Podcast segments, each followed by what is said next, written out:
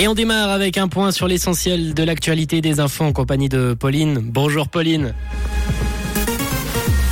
Bonjour à tous. En Suisse, l'essentiel des adoptions concerne les familles recomposées et les couples homosexuels. Les caisses maladies pourraient utiliser nos données médicales pour réduire les coûts de la santé et du soleil et des nuages attendus cet après-midi. En Suisse, l'essentiel des adoptions concerne les familles recomposées et les couples homosexuels. Le recul des adoptions internationales se poursuit dans le pays. En 2021, elle concernait même moins d'un enfant sur huit. Les adoptions intrafamiliales représentent d'ailleurs 80% du nombre total d'adoptions dans le pays pour cette même année. La majeure partie des enfants adoptés dans le pays et venus de l'étranger sont par ailleurs originaires de Thaïlande. Les caisses maladies pourraient utiliser nos données médicales pour réduire les coûts de la santé. La commission de la santé publique du Conseil national veut donner davantage de latitude aux assureurs. Une majorité a même proposé d'autoriser les caisses maladies à suggérer des conseils de santé personnalisés et ce sur la base des factures d'usagers fournies aux caisses maladies.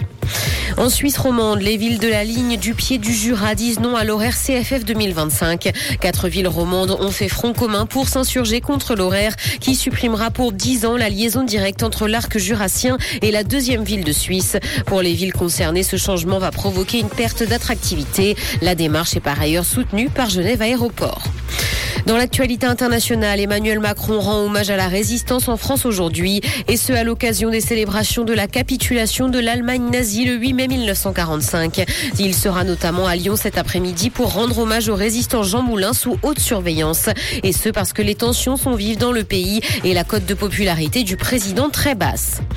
Google permet de se connecter sans mot de passe. Le géant du web a commencé à prendre en charge les passkeys au sein des comptes Google. Il s'agit d'une méthode de connexion alternative au mot de passe et à double authentification. Elle est présentée comme le moyen le plus simple et le plus sûr de se connecter à des applications et à des sites web.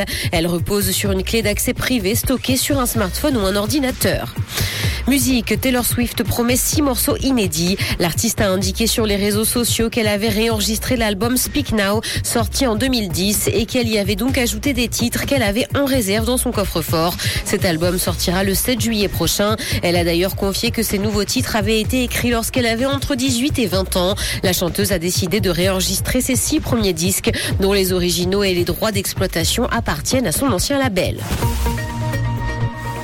Du soleil et des nuages sont attendus cet après-midi, mais le temps restera sec. Côté température, le mercure affichera 19 degrés à Montreux et Morges, ainsi que 20 à Gland et Épalinges. Bon après-midi à tous sur Rouge.